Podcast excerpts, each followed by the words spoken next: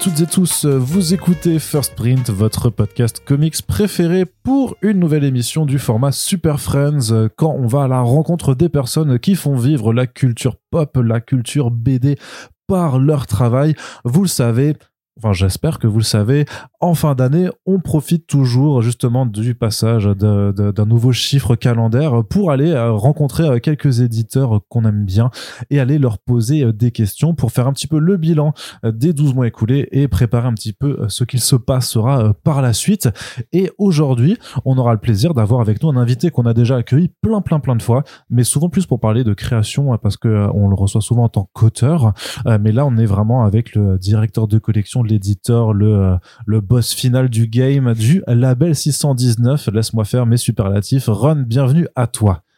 Salut. Alors, on va tout de suite instaurer un petit jeu, le 36-35 si vous voulez encore du run ou euh, stopper encore. C'est vrai que tu es un invité régulier de ce podcast et en même temps, quand je te demande, tu ne me refuses pas. Euh, ce qui fait que. Euh, bah, Mais demande à, tes, à tes auditeurs, à mon avis. Mais je, pour l'instant, les auditeurs, je crois qu'ils aiment bien. Écoute, et puis s'ils n'aiment pas, de toute façon, euh, l'avantage, comme dans tous les podcasts, c'est que je vais pas chez les gens à la porte en leur disant venez écouter mon podcast. Si les gens ne veulent pas écouter, n'écoutent pas. Il s'avère que euh, toutes les émissions que j'ai fait pour l'instant avec toi, eh ben, elles sont suivies, elles sont écoutées, que les gens en général qui nous écoutent bah, apprécient ça. Donc, euh, tant mieux. Voilà, le, préambule, Ron est toujours aussi confiant, toujours autant confiance en lui, ça fait plaisir. Mais tu vas bien quand même, j'espère. Ouais, bah en plus là on est on est dans mon bureau là. Ouais. Alors c'est pas le bureau de Dracula, hein, comme tu as pu le voir. Euh, par rapport euh, à la lumière et aux croix, mais c'est plutôt. c'est toujours très bien décoré en tout cas. C'est là où je travaille et, et on va se faire une petite conversation un peu chill c'est quoi C'est le bilan 2023, hein, c'est ça? Exactement, c'est faire un petit peu le bilan de l'année écoulée, parler un petit peu bah voilà, des projets qui sont sortis, du label, de son évolution cette année, de ce qui arrive un petit peu euh, pour la suite, histoire juste, et puis voilà, bah, après on peut parler de tout ce que tu veux techniquement. Il y a, moi j'ai mon fil conducteur, mais c'est aussi des sujets qui te semblent importants.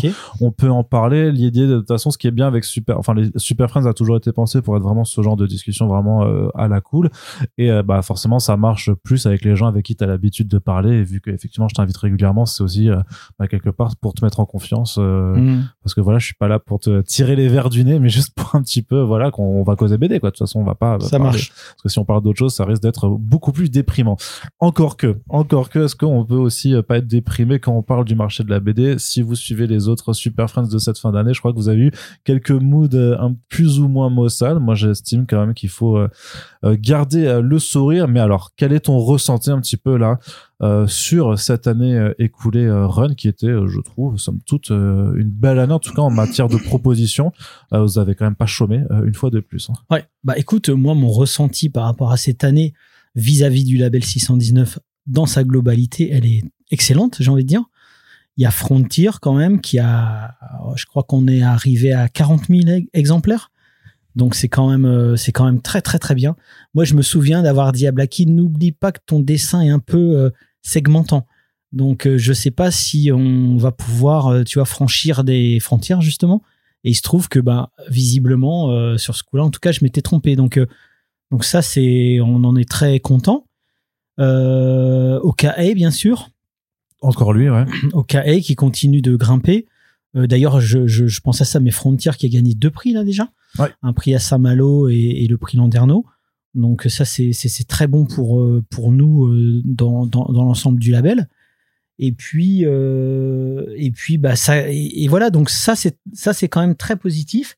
Après, si, si tu veux parler du marché au global, effectivement, c'est un peu plus c'est un peu plus je suis un peu plus mitigé c'est-à-dire que je trouve que même au sein du label je veux pas dire qu'on sent une scission mais en tout cas il y a quand même, euh, on, se rend quand même compte qu'il y a d'un côté les one shot grand format qui ont tendance à bien fonctionner, et de l'autre, eh ben il y a les séries ou euh, les projets un peu plus, euh, tu vois, on va dire moins roman graphique, même si on est d'accord tous les deux sur cette appellation qui nous qui nous agace et dont on trouve qui, enfin, qui, qui, qui veut qui veut pas dire grand chose, mais en tout cas quand on l'utilise, c'est pour, c'est dans l'acceptation, on va dire, de la définition de la BD en, récit complet en fait. Je, pense que ah. généralement ça s'adresse à ça, tu vois. C'est pas que ça, c'est aussi euh, avec euh, un propos qui est quand même clair. une réflexion sur le monde, etc., etc. C'est un peu ça, j'ai l'impression. Il y a ce côté un peu autorisant aussi du roman graphique même si moi je trouve que dans ce cas-là, euh, on devrait appeler euh, toutes nos BD romans graphiques ou tout simplement toutes nos BD des BD. Oui. Tu vois? Mais bon, il y a cette distinction. Alors on va dire que d'un côté, il y a, on se, rend compte quand même que ces BD-là fonctionnent. Alors évidemment, ce n'est pas lié qu'au format ou, ou qu'à l'appellation roman graphique, c'est aussi lié à leur qualité intrinsèque. Et d'un autre côté, il y a aussi, il y a, il y a tout ce qui est, euh, on va dire, série, qui est un peu plus pop culture, qui est un peu plus dans l'ADN du label 619 à ses débuts, euh, qui, je veux pas dire qui peine un peu, mais euh, qui continue hein, à être lu. Il y a toujours des gens qui achètent, etc. On a, on a une fanbase qui est quand même présente, mais on sent quand même qu'il y a un écart, qui se creuse entre, entre les ventes des, uns et les ventes des autres. Ça, c'est euh, ça c'est très, très, très clair.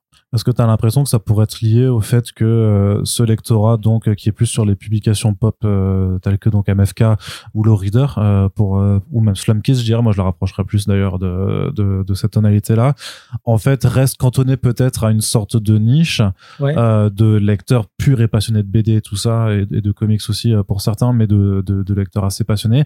Tandis que le grand format et peut-être la qualité roman graphique pour pour ce qu'elle veut dire. En fait permet aussi de passer un, plafond de verre et euh, que la BD en fait se retrouve chez des lecteurs plus occasionnels en fait qui lisent pas beaucoup forcément de BD mais qui par contre tu vois euh, s'emparent plutôt des choses euh, ouais qui, qui sont plus mises en avant à partir d'un moment où effectivement ça franchit un certain seuil de reconnaissance c'est ça on bon déjà on sort de la niche. Ensuite effectivement il y a les prix qui, qui rentrent en compte. Ça aussi ouais.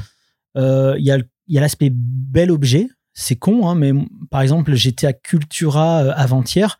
J'ai galéré comme pas possible pour trouver Cloud et MFK2. Par contre, euh, par contre, Frontière, Carbone et Silicium euh, et OKA étaient, en, étaient mis en avant pour cadeau de Noël, tu vois.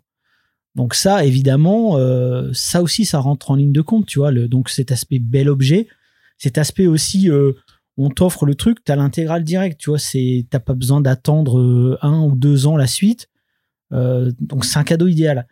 Et euh, et pour le reste, pour le reste, je pense aussi que bah, par exemple pour un MFK2, un cloud ou un low reader, le simple fait d'être rangé dans la catégorie comics, nous, euh, tu vois, nous. Bah, Vos desserts.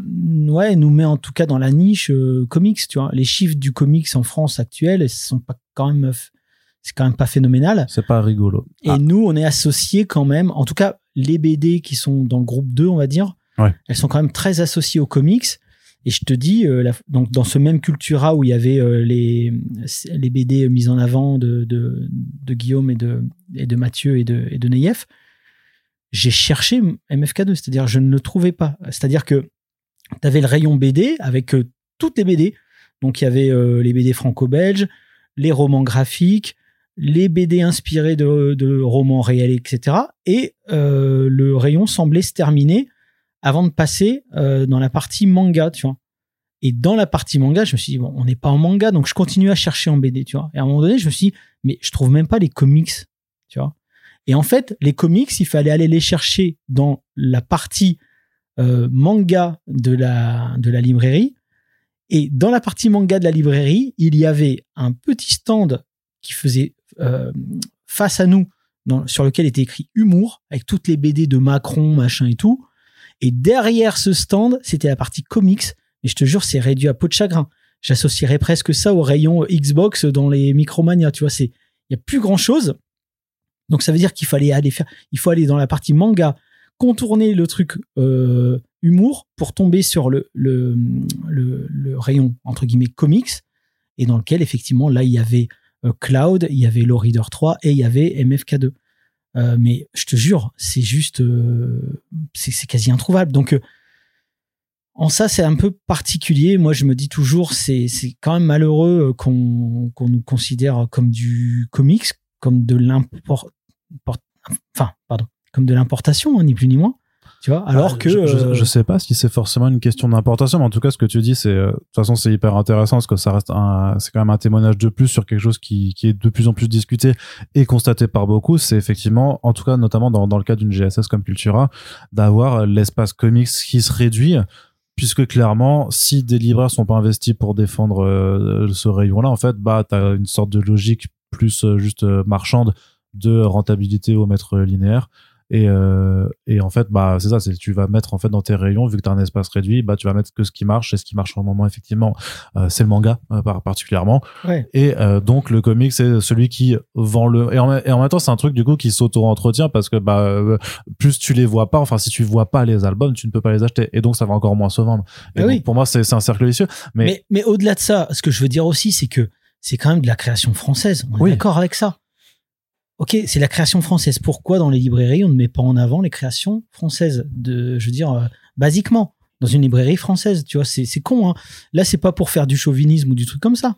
C'est vra- une vraie question que je me pose. Pourquoi on nous, on va nous ranger dans le fin fond des rayons comics, sachant très bien que les gens, la majorité des gens qui vont dans le rayon comics, c'est pour aller chercher du Batman, du Spider-Man, du DC, du Marvel il y a très peu il y a très peu d'indés en plus dans ce rayon là qu'est-ce qu'on fout là en fait tu vois? Qu'est-ce qu'on fout là? Donc c'est vraiment une grosse question que je me pose. Et je t'avoue que c'est euh, alors il y a des gens ils ont trouvé ils ont la solution toute faite. Ah bah, vous avez qu'à faire des grands formats d'eau toilette mais ce n'est pas ce qu'on veut faire dans l'absolu. C'est-à-dire que Ah, l'ADN c'était, c'était, c'était, je, me permets de te couper, mais c'était deux questions euh, pièges en- entre guillemets que je voulais que je voulais te poser là-dessus. C'est d'une part, ben, enfin, d'une part sur la question du, du placement en comics, que moi je te, je te l'ai déjà dit hors micro, mais que je trouve pas déconnante, en tout cas pour une partie de vos titres, oui oui oui. dans le sens que bah pour même et maintenant MFK2 euh, pour moi il y a un ADN quand même très très ricain euh, même par rapport de toute façon à, à- au, au cœur de l'action à ce qui est évoqué ouais mais il y a- euh, regarde il y a quand les- même beaucoup de codes japonais. Pour autant tu vas pas dire que c'est du manga. tout à- ouais, ouais, tout à fait. Mais Tu parce que, mais parce qu'à l'époque aussi, quand, quand a débarqué, c'était aussi, justement, c'était cette forme de BD, ça l'est toujours, c'est cette forme de BD hybride qui emprunte autant à la culture européenne qu'au manga qu'à la culture américaine, mais peut-être que euh, la part dominante, euh, identifiée en tout cas pour Mutafukaze, ce serait américain. De la même façon que pour moi, Doggy Bags et, euh, et le Reader, oui. dont là par contre il y a une il y a une influence revendiquée sur les IC comics et sur les anthologies d'horreur de l'époque c'est logique de, de, de le voir là. Il y avait et après mais euh, euh, une forme d'héritage dans le fait que euh, que Ankama enfin que qu'Ankama Ankama faisait du comics aussi que vu que euh, dans le label 619 vous faisiez des comics aussi euh, au, au sens strict du terme c'est-à-dire que vous faisiez donc des, euh, des adaptations de, de trucs euh, on en a fait on en a fait un non, non, peu mais genre très une, peu une- une dizaine en tout, tu vois, sur Ouais, l'ensemble de vos publications, mais il y en a quand même. Mais ce que je veux dire, c'est que tu avais ce classement euh, qui faisait donc, ah, label 119, ils font aussi des trucs ricains, donc en fait, tout ce qui vient du label 119, bah, en fait, on le met en comics, même si c'est de la création française. mais pour autant on a commencé avec The Baser qui est un manga et Tout euh, à fait. Bah oui, mais qui et, se, euh, qui se, qui et se- Quill qui s'inspirait quand même beaucoup du du du du, du, manga donc euh, moi- Après, j'ai pas, la, toujours- pas la, j'ai pas la réponse. C'est juste pour essayer de, de, de voir, euh, pour essayer de, d'expliquer pourquoi en fait il y a euh, ce rangement de mais je comprends je sachant comprends. que il est propre à Sculptura. Euh, c'est vrai que moi, depuis, parce que j'ai vu aussi tes, euh, ta, ta grogne, hein, si, on, si on peut l'appeler comme ça, par rapport à ce, à ce rangement, je suis passé quand même dans, dans pas mal d'autres librairies. Il y en a qui te mettent en, en comics, d'autres qui le mettent pas du tout, qui le rangent en- au rayon BD, ça dépend. Et même parfois dans des gros espaces comme des Gibert.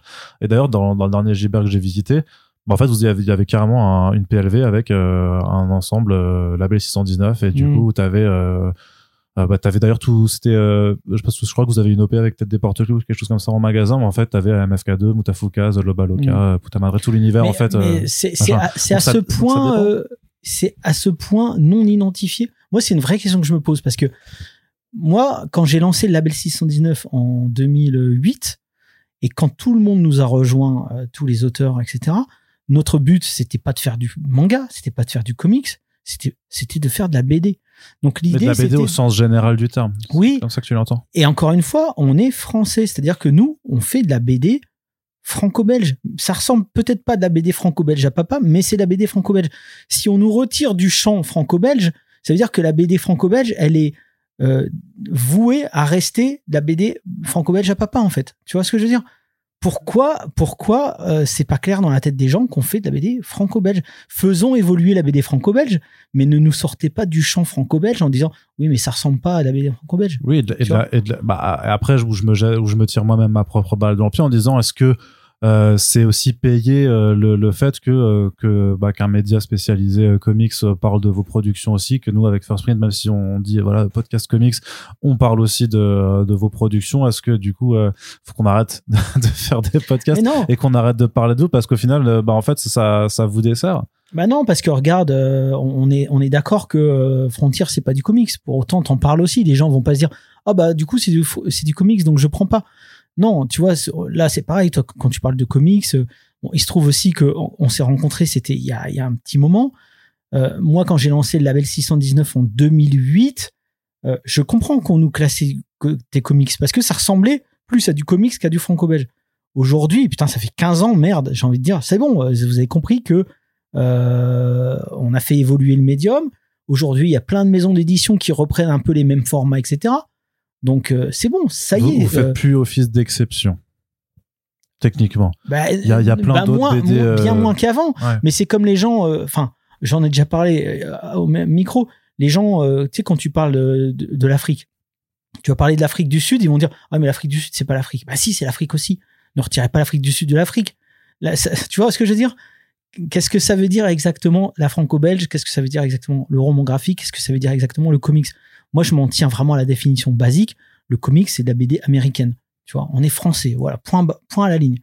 Tu vois, et moi, j'ai toujours dit que je ne, je ne souhaitais pas me poser en rupture de la franco-belge, tout simplement parce que si on se pose en rupture de la franco-belge, c'est impossible de faire évoluer euh, le médium comme, euh, comme on veut le faire. Donc, euh, J'aimerais juste que les que les images changent en fait, tu vois, que qu'on se dise bah oui, la franco-belge maintenant, c'est ça aussi. Oui, qu'elle a plusieurs euh, oui, qu'elle a plusieurs façons de, de faire, d'exister, de et de C'est ça. Et, d'être en place, mais de dire qu'il y, a rien de plus différent justement entre un album de Lucky Luke un album de MFK2 et même à côté de euh, là le je sais plus quel bouquin de, de, Hugo Bienvenu qui est en tout petit format avec une couverture dorée je sais pas si tu, tu vois. Enfin un bouquin vraiment qui est aussi hors norme en fait et tu t'aperçois que que n'importe quel type d'ouvrage euh, fait par des Français en fait la franco-belge en tant que tel ça n'existe plus.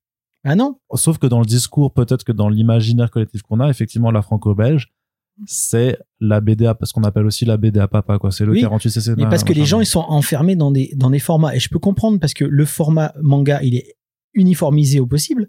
C'est une industrie euh, il y, a, y, a, très peu de mangas euh, qui, qui, qui, sortent de, du format euh, imposé manga. moi je dirais un peu plus maintenant un mais, peu plus maintenant mais la majorité globalement. voilà tu vois ce que je veux dire? Le comics c'est pareil. Il y, a, y a vraiment quand il y a vraiment qu'en Europe où on propose des, des, des à ce point des, formats différents.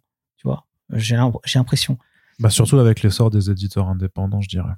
Tu vois, qui eux s'en battent vraiment les steaks en fait d'avoir des albums euh, de toutes les tailles, de toutes les épaisseurs et de euh, et euh, de toutes les couleurs, parce que j'ai quand même le sentiment, si tu regardes vraiment dans la production, en tout cas dans la production classique, on va dire, des, des éditeurs de franco-belge, où jusqu'à un certain moment, euh, les bibliothèques aussi, elles étaient uniformisées dans le sens que c'était tous les mêmes, la même taille, les mêmes, la même épaisseur de dos. Oui, bien et voilà, il y avait juste bah, le titre, euh, le titre qui, qui se retrouvait, parce que c'est aussi une autre façon de faire, c'était l'époque des séries, c'était les séries qui, qui étaient dominantes, alors qu'effectivement, comme tu le dis, ça fait 15 ans, et en 15 ans, euh, il y a énormément de choses qui vont changer dans la production, dans l'industrie et dans la façon dont, dont, elle produit, mais aussi dans le lectorat, de, dans l'évolution du lectorat et de ses pratiques de lecture.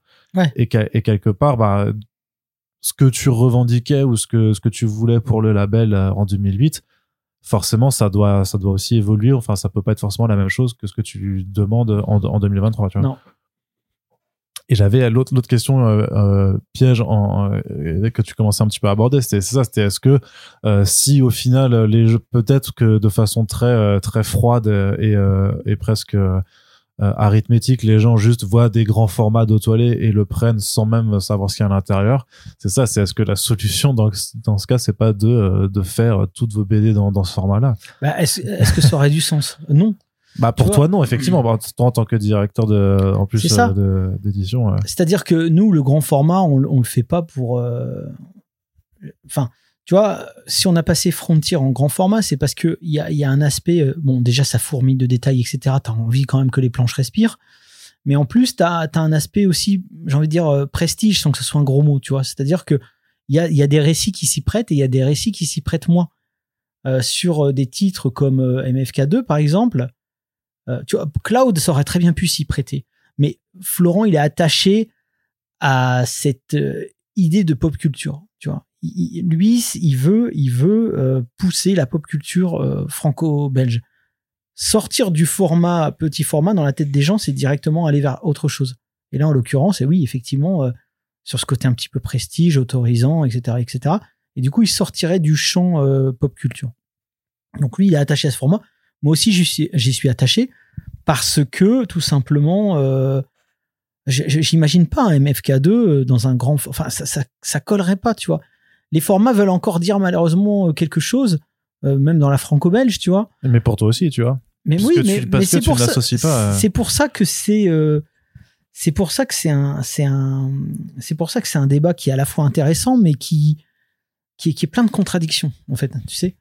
Parce que moi, effectivement, moi aussi, euh, j'imagine mal. Euh, moi aussi, je baigne dans cette euh, comment dans cette codification et j'imagine mal Moutafoukaz en grand format avec un dos toilé. Pour moi, non.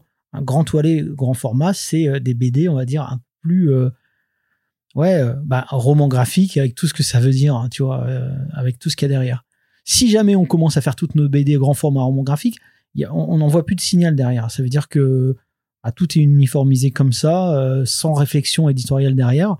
Et c'est pas, et c'est pas particulièrement ce qu'on veut, tu vois. Donc euh, ouais, c'est c'est compliqué. Puis moi, je reste effectivement aussi attaché à cette idée de de pop culture. Moi, j'ai pas envie qu'on laisse le champ euh, du de la pop culture aux anglo-saxons. Pour moi, il y a, en France, on a beaucoup de choses à dire et, et, ça passe aussi malheureusement dans la tête des gens par le format. Donc voilà, mais pour autant, on fait pas du comics tu refuses euh, même même même du dire du pardon du comics à la française. Euh, c'est quelque chose de la même façon qu'il y a des auteurs qui font du manga, euh, mais qui sont français aussi maintenant, tu vois. notamment, tu vois, tu vois que chez, chez, Kana, ils se sont ils se sont développés là-dessus. Oui, mais on pourrait te dire la, la, même chose. c'est que et pas et tu vois d'ailleurs, je vais même te je te c'est le je te pointe face à tes contradictions, tu vas rien faire. Je suis euh, Arnaud de Malherbe de retour. non, mais par exemple, tu dis que tu fais pas, là tu dis ils font du manga parce que tu parles du format, parce qu'ils sont aussi dans ce petit format de 100 pages en noir et blanc et tout ça. Mais techniquement, Puta Madre, euh, Baloka, tu les as fait en single issues, tu les as fait dans le pur format comics. Et donc là, tu peux pas dire non plus, mais on fait pas du comics, alors que littéralement, ce que tu en as fait là, d'un point de vue format, euh, t'es allé reprendre le format euh, mensuel qu'on retrouve euh, chez les ricains. Alors, oui, je suis d'accord. Ah, qu'est-ce que tu dis de ça Je hein suis d'accord. Je suis d'accord pour pour ce truc-là de publication, euh, on va dire floppy. Après, encore une fois, en termes de format, je me je me je me mange la tête avec justement Massive parce que eux, le, format pour eux, ils le reconnaissent pas comme un format comics. Tu vois, bon, déjà le dos, le, le, petit dos, on a quand même un petit le dos carré, ils aiment pas, ouais.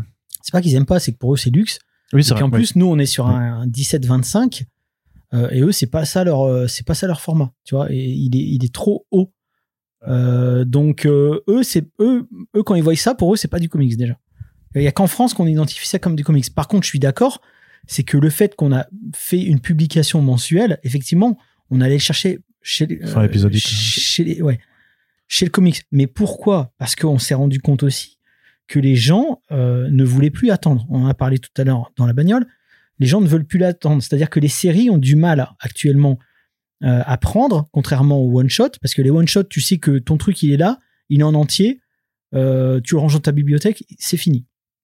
Les séries, t'achètes ton tome, tu sais que le tome suivant, il va arriver dans un ou deux ans. Les gens ne veulent plus attendre. À l'heure de Netflix, etc., de l'instantané, ne veulent plus attendre. Donc on s'est dit, puisqu'ils ne veulent plus attendre, on va leur proposer, dans ce cas-là, un petit shot régulier mensuel de la BD, comme ça, euh, ben, plutôt qu'attendre euh, je sais pas combien de temps entre plusieurs tomes, on va, on va juste leur fournir un, un, one shot mais découpé, tu vois.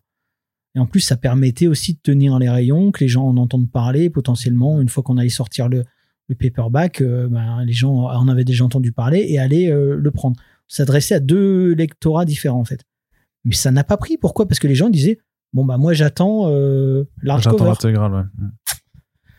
Donc, euh, donc, euh, ouais, donc voilà. En fait, euh, oui, il n'y a pas de bonne solution. Effectivement, la, bonne solution, ça serait de se ranger des voitures, de faire du dos toilé, du, du, du récit sérieux avec un propos clair. mais c'est, est-ce que c'est l'ADN du label? On a des titres comme ça et c'est très bien et j'en suis content parce que c'est ces titres-là qui vont, qui nous, qui nous, qui nous amènent vers un nouveau lectorat. Néanmoins, en tout cas me concernant, je trouve que l'aspect purement divertissement, et quand je dis ça, c'est pas un gros mot, hein, il peut y avoir un propos, etc. Il peut y avoir, au contraire, je trouve même que ça peut être, ça peut toucher des gens qui ne seraient pas allés vers justement des BD plus intelligentes et que ça peut les, les, les faire réfléchir sur des, des questions de société, éventuellement, pourquoi pas. Mais euh, moi, je suis attaché à ça. Je suis attaché, tout comme Florent, à l'aspect euh, pop culture, en fait, tout simplement. Euh, s'adresser euh, s'adresser à, plein de gens et des gens qui veulent juste se divertir. Ils peuvent se faire cueillir peut-être par une proposition, par une réflexion, par un truc comme ça. Je trouve ça très intéressant. Euh, peut-être qu'ils iraient pas forcément vers des BD qui, qui, qui, qui ont tous les attraits d'une BD, on va dire, un peu plus élitiste ou, euh, tu vois ce que je veux dire? Ouais, ouais, bien sûr, mais et, le fait est que que que dans dans le label en fait il y a cet ensemble de propositions en fait plutôt que parler de scission de de revue parce qu'en fait cette scission t'as l'impression qu'elle se fait au niveau du lectorat peut-être? Du lectorat ce serait, ouais. ce serait deux lectorats en fait euh, qui se parlent pas forcément donc t'auras forcément la niche qui est fan de toute façon de, de votre façon de faire éditorialement parlant et qui va donc prendre les albums qui sortent quoi qu'il soit. Mais de façon plus large en fait d'avoir en fait euh, voilà deux lectorats différents qui se parlent pas qui ne se parlent pas oui, forcément. c'est ça. Quand je parle de scission c'est pas en interne hein, évidemment. Je parle juste de de, de, la perception des gens. Ouais. euh, c'est-à-dire que d'un côté il euh, y a toute toute la perception on va dire de de, de ouais de la presse etc euh, on va dire le côté un peu plus élitiste tu vois où on gagne des prix etc qui voit le label 619 comme euh, au travers de ces titres, on va dire, qui ont tout l'apparat du, de titres prestigieux. Et puis d'un autre, euh, je veux pas dire qu'on est un peu boudé, mais ça les intéresse moins, j'ai l'impression. Bah disons que Culture Box, euh, ils vous ont invité pour Short Story, ils t'ont pas invité pour MFK. Alors ils m'ont ils m'ont invité pour Moutafoukaz, mais c'était en rapport à la, à la à la sortie de du du, du film. Du film. Ok, quand même. Mais euh, mais sinon, euh, oui, il y, y, a de ça. Enfin, est-ce que est-ce qu'on t'a invité pour le Reader ou Doggy Box euh, Non, non, non, jamais. Mais ça, ça n'arrivera jamais. Mais euh, mais c'est aussi parce que je pense qu'aussi on invite on invite les, les auteurs de BD quand on sent qu'il y a un engouement autour d'une BD. Et en l'occurrence, les titres qui se vendent le mieux pour l'instant, il se trouve aussi que c'est les titres qui bah, qui ont tous les, les apparats du prestige. Euh, grand format, dos toilé, etc., etc. Tu te rappelles de quand ça avait été pris cette décision? De faire passer, je crois que ça avait commencé avec les Bablés au final, ceux de Mathieu Bablet, euh, de, de faire passer en dos toilé. Ouais, ouais c'était moi qui avais pris cette décision pour euh, creuser ta propre pour euh, Shangri-La. Oui. Non, parce que je trouvais que ce n'était pas rendre service. José, au... je te provoque. Non, mais tu vois, c'était pas rendre service à Mathieu de rester sur un format 19-27. Hum. C'est ça. Moi, moi, en fait, je m'adapte au titre. Mais si on réfléchissait purement en termes de, de business, on se dirait, vas-y, on laisse tomber euh, tous nos trucs, la divertissement et tout. On va se resserrer sur des trucs beaucoup plus euh, euh, soit universitaires, soit, soit sérieux, soit machin.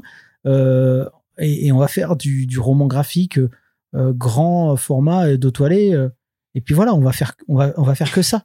Tu vois, on pourrait très bien cyniquement hein, se dire, on fait ça. Oui, D'ailleurs, puis... moi, je me, je me, rends compte qu'il y a des fois des gens sur les réseaux sociaux. Une fois, il y a un mec, il me dit, ah dommage, vous n'êtes pas allé jusqu'au bout du concept avec Frontier. Euh, je, je, il aurait fallu un dos toilé. Mais non, mec, t'as rien compris en fait. Tu vois, Frontier et non. Frontier, pour le coup, on est à, on est à, à cheval entre les deux en fait. Tu vois, donc euh, non. Le... Oui, parce que ça leur empêche pas d'avoir aussi du, euh, une part divertissement là-dedans, puisque enfin même, même en citant Shangri-La du coup par, par lequel tout a commencé, le, le péché originel de, de, cette question des grands formats, euh, Shangri-La les minutes c'est la c'est la plus violente et la plus la plus brutale de, de Oui. BD de Mathieu ou celle où t'as où le côté euh, pop en fait transparaît le plus tu veux par rapport à un récit beaucoup plus posé euh, que, et euh, que Carbon et Silicium ou Adrasté dans tu vois Mais aussi qui, parce eux que sont a- vachement calmes dans, le dos toilé, il y a, il y a ce côté classique instantané. Tu vois ce que je veux dire? On est, on est, ça envoie l'image Mm. d'un classique. Tu vois Ça renvoie à des images de Jules Verne, de, enfin, tu vois ce que je veux dire? Euh, Ou de vieux Tintin, ou de, tu vois, c'est un classique. attention faut pas traiter euh, Mathieu de vieux Tintin Non, non, non, non, non, mais non, non, dans le bon sens du terme, je veux dire. C'est-à-dire, tu l'as dans ta, ta bibliothèque, voilà, c'est un classique, voilà. Sur Frontier, par le simple euh, fait que les personnages de Blackie, euh, tu vois, sont, sont comme ça, un peu rondouillard et tout, on, est à mi-chemin entre le classique et la pop culture, tu vois. Donc, euh, ça collait pas, je trouvais, en plus par rapport au côté spatial, euh, à toutes les références de Blackie, euh, tu vois, lui, il était, il- tu, tu sens aussi sa culture jeu vidéo. Ouais, il y a Stranding de ouf. tu vois, et, et pas que, tu vois, il y a même du Wipeout, il y a des, trucs comme ça. Donc, honnêtement, ça collait pas trop. Il est, presque dans un délire SF 80, des années 90, euh, tu vois ce que je veux dire? Mais réactualisé euh, au goût du jour. Enfin, ça, ça- marchait pas. Donc, non, la finalité du label 109, ce n'est pas de produire des titres grand format d'auto Non. Tu vois, c'est, voilà, il se trouve qu'il y a des titres qui s'y prêtent très bien au cas, j'imagine pas autrement. On n'avait pas le sortir en 1927, t'as des, t'as des, t'as des planches avec des décors à couper le souffle et tout. Tu vas pas les triquer dans un 1927, tu vois. euh, euh, MFK2, ça marche mieux parce qu'il y a de l'action, machin et tout. euh, euh, ça serait presque du gâchis de papier de le passer en 1927 d'une certaine, enfin, je sais pas comment expliquer, mais Oui, que tu le, mais tu le ressens, c'est pas quelque chose. Est-ce que c'est quelque chose de, est-ce que ce qu'on, ce qu'on appelle un, un gut instinct, tu vois, un truc que tu sens dans, truc dans- dans tes tripes, c'est ça, voilà, que tu vraiment tu dis non cette BD je la vois très bien comme ça, plutôt que dans un autre format et ça, ça devient, ça, Et enfin, ça, ça se rationalise pas en fait. et c'est pas une hiérarchie. Si tu veux. Mmh, oui, C'est comme dans une DVD tech, tu vois, t'as ton euh, rayon horreur, t'as ton rayon, euh, euh, tu vois, euh, j'en sais rien, euh, Roman. fantastique, etc. Euh, est-ce que y a, est-ce que l'un est euh, supérieur à l'autre Tu vois, non, c'est des classifications, euh, j'ai envie de dire euh, basiques. C'est pas, euh, il y en a un qui est meilleur que l'autre, c'est juste, euh, euh, bah, t'as des très bons films d'horreur, euh, comme t'as des très bons films fantastiques, comme t'as d'excellents thrillers, tu vois. Et pourtant. euh, pour autant, tu vas pas mettre une catégorie au-dessus d'une autre en disant ouais, les thrillers c'est mieux que les films d'horreur. Non, et tu vois, c'est un, peu c'est ça qui est parfois un peu difficile à comprendre. Mais c'est pour ça quand tu parles d'instinct, oui, oui, c'est on en a peut-être même déjà trop parlé au micro. J'ai l'impression que c'est des choses de l'ordre de le qu'on qu'on peut pas forcément intellectualiser. Alors peut-être qu'il y a des gens qui qui sauraient très bien le faire, mais moi moi je suis beaucoup je fais beaucoup les choses à l'instinct, donc euh, j'aurais du mal à, à te dire exactement un truc super cartésien, super rationnel, euh, tu sais, avec un cahier des charges. Voilà, il faut ça, ça, ça, ça, ça pour que ça soit dans telle catégorie et tout. Non, c'est vraiment quand tu ressens le projet, tu te dis, ok, c'est quoi, qu'est-ce qui est meilleur pour le projet? Quel format serait meilleur pour, pour le projet? Et puis, euh, et puis voilà, quand on, redistribue. Tu vas parfois dans les librairies euh, donc pour regarder tes BD, mais est-ce que ça t'a, tu prends le temps parfois de discuter avec les libraires justement Jamais. pour euh, pour savoir comment ils, jamais, jamais. ils bossent l'Orient Ça me déprime. Ah, ça te déprime? Ouais. mm. Pourquoi? Oh bah parce que j'ai déjà eu, euh, il y, a, y, a y a des libraires. euh, Après, t'es tombé sur les mauvais libraires qui En fait, qui s'intéressent pas à les, votre travail. les libraires, les libraires qui me connaissent, j'ai toujours des super discussions avec et tout, il y a aucun souci. Mais quand j'arrive en soum soum et que d'un coup je pose des questions et qu'ils savent pas euh, qui à qui ils parlent, c'est souvent assez catastrophique. Et des fois même quand on- je dis qui je suis, des fois je suis extrêmement surpris de de, de, de la réaction des libraires. Une fois il y a un mec qui me dit ah putain la BL609 c'est vraiment bien, hein, mais vous devriez euh, vous devriez signer plus de, de BD qui se, qui se vendent mieux. Pardon. Tu vois, euh, ce genre de réflexion, euh, je dis, mais c'est-à-dire, il dit, ouais, vous devriez faire euh, plus de, de titres qui vendent. Ok, mais euh, bah, Du explique, Tintin. explique-nous. Non, bah, non, parce que Tintin, ça, ça ne se fait plus du Astérix. C'est ça qui, c'est est-ce- ça qui veut. Je sais pas ce qu'il voulait, mais explique-nous ton concept parce que, enfin, tu vois, je j'ai jamais compris ce qu'il voulait dire. Et des fois, quand tu as des réflexions comme ça, tu sors de la librairie et t'es déprimé en fait. Après aussi, des fois, je discute avec des gens. La fois dernière, je demandais à la meuf, euh, une libraire, euh, pourquoi il n'y avait pas MFK2, il était où et tout. Elle me dit, oh, bah, en, en fait, euh, on l'a pas recommandé. euh. Ah bon, pourquoi? Bah, parce que c'est pas trop parti. Ouais. Ok, donc c'est pas trop parti, donc vous le recommandez pas. euh, donc, euh, bah, il y a très peu de chances que ça parte. Alors, du coup, Enfin, tu vois, euh, je, pff, des fois, c'est. C'est ouais, c'est c'est un peu compliqué. Puis en plus, moi, tu me connais, je suis pas un animal très sociable, donc euh, c'est un peu difficile pour moi de c'est un peu difficile pour moi de discuter de manière immédiate avec des gens en disant alors voilà je fais ci je fais ça j'ai jamais trop aimé ça tu vois même rien que pour présenter les titres en séminaire commercial pour moi c'est juste la croix et la C'est toi, c'est toi qui le fais? Euh, non, non, non, là c'est rue de Sèvres, heureusement, mais là par exemple, ils m'ont demandé récemment à le faire pour euh, Jaune, à Angoulême. Putain, je peux te dire, je, je me dis, ouais, mais euh, si on veut le vendre, si on veut en tout cas bien en parler, je suis pas sûr d'être la meilleure personne, tu vois. Ouais. Donc, Malgré le fait d'être quand même bah, avec tes collègues, vous êtes quatre, donc euh, co-éditeur du, euh, du label, t'es quand même dirais, le, le- directeur? Si, ouais, je sais pas si vous attribuez des, des titres. Non, ça, moi je suis moi je suis président, mais c'est vraiment un titre. El, el, présidente. J'ai envie de dire, c'est même pas à titre honorifique, c'est qu'à un moment donné, il faut désigner quelqu'un. Et comme c'est moi qui suis un petit peu au cœur du truc. Oui, puis qui a quand même créé, a créé le bousin. Mais euh, ce que ce que je veux dire, c'est que euh, en fonction des, des titres, justement, parce qu'on sait aussi que parfois c'est euh, Guillaume qui chapeaute plus quelque chose ou Mathieu ou Flo, c'est est-ce que eux peuvent pas sinon faire les pitchs et faire les présentations si toi tu te sens pas forcément le ah bah meilleur pour. eux, ils peuvent le faire sur leur titre, etc. Sur les titres qui suivent, mais sur jaune, là en l'occurrence donc ton prochain titre avec Ours, on en reparlera un petit peu. Je suis en, soum soum complet, donc euh, donc je vais pas leur, leur dire, les mecs, allez présenter jaune, tu vois, ils vont ils, vont, pas savoir. Donc euh, non, c'est à moi de le faire, mais euh, je suis pas très euh, commercial dans l'âme, quoi. J'ai juste envie de dire, lisez le bouquin et puis on en reparle, quoi. D'accord. Ouais. Ça s'est bien passé aussi l'année avec Rutsev justement par rapport à l'accompagnement. vous avez fait quand même pas mal de salons aussi cette année. Bah, T'as vu, j'essaie de, de, faire le le, le mémo de West parce qu'on t'a eu à Angoulême. T'étais avec nous pour le coup euh, sur un stand euh, avec Bubble, à, au Paris Fan Festival. On t'a revu à Bull aussi. Et toi qui adores en plus les salons, toi tu, toi, tu vis que pour ça, quoi. toi, animal social que tu es. Euh. me montrer et, la fame, ouais, ouais. Ça, c'est vraiment ce que tu préfères. Bah et oui, euh, oui, non, non, mais pour ça, Rue de Sèvres, ils sont, ils sont, ils sont très bons et, euh, et notamment là, ils ont voulu marquer le coup euh, pour là les prochains festivals, à savoir Angoulême et et, et, moi j'ai envie de faire le Paris Fan Festival. Tu l'as tourné hein. Ouais, j'avais fait une première fois que j'avais vraiment beaucoup aimé, mais j'aimerais bien qu'on ait un stand de la Belle 619 ouais. pour le coup. Donc, mais Rue de Sèvres a voulu marquer le, le coup pour les 15 ans. On sera encore dans la 15e année au moment d'Angoulême, donc c'est très bien. Même si tu sais, c'est un peu compliqué parce que en Kama Edition a fêté ses 15 ans, alors que c'était pas tout à fait les 15 ans dans Kama Edition, c'était plus. Euh, Après là, c'est vous qui pénaillez dans vos chiffres en interne, quoi. Oui. Le, grand public ne le sait pas forcément. Oui, oui, mais du coup, ça donne quand même l'impression qu'en Kama Edition euh, existait bien avant, euh, tu vois, la version 19. D'accord, ouais. Alors que c'est pas tout à fait le cas. Bon, peu importe, c'est pas grave. Mais en tout cas, eux, euh, Rue de Sèvres, ils ont voulu marquer le coup avec les 15 ans. Et donc, euh, on aura un corner 619 à Angoulême. Euh, et, et ça, je peux te dire, oui, oui, ça change beaucoup. Parce que là où parfois en Kama, on avait un peu peur d'avoir notre tête qui dépasse, là, c'est plutôt le contraire. Ils nous, ils nous, ils nous poussent.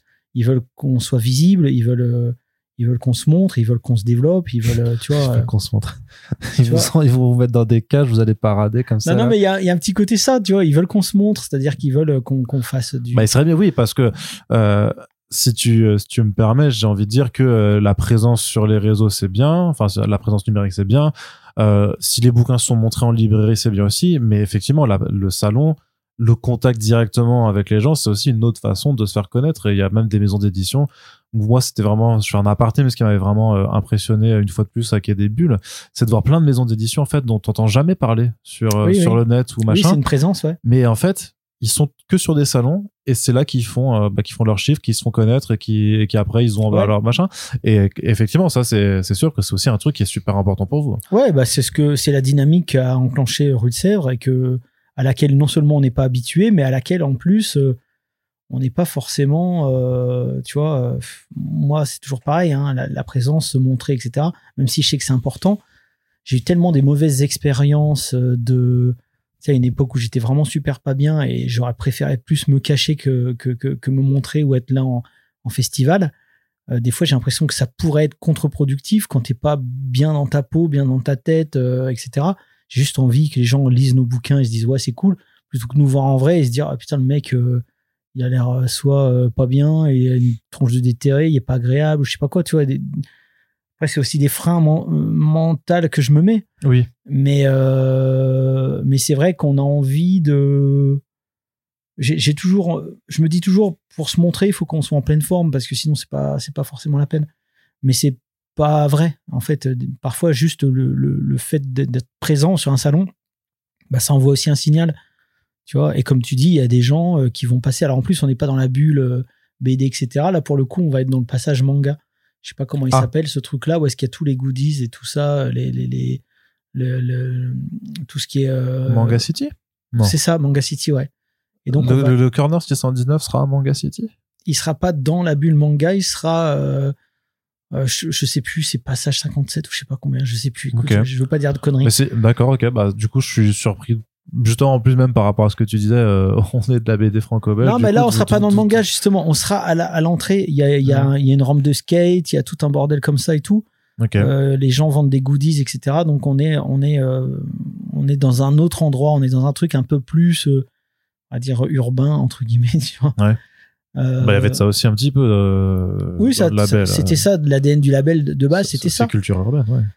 Donc, donc ça va être une expérience. On va voir comment ça marche, on va voir comment les gens réagissent par rapport à ça. Et puis ensuite, Paris Fan Fest, bah, c'est pareil. J'aimerais être là, présent on va peut-être en profiter pour lancer un Kickstarter euh, ah. pour une figurine Mutafukaz.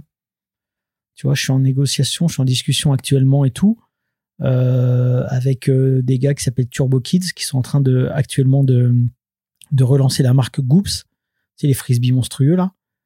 Donc on va voir ce qu'on peut faire, on va essayer, on va essayer des choses quoi. 2024, on va essayer des choses.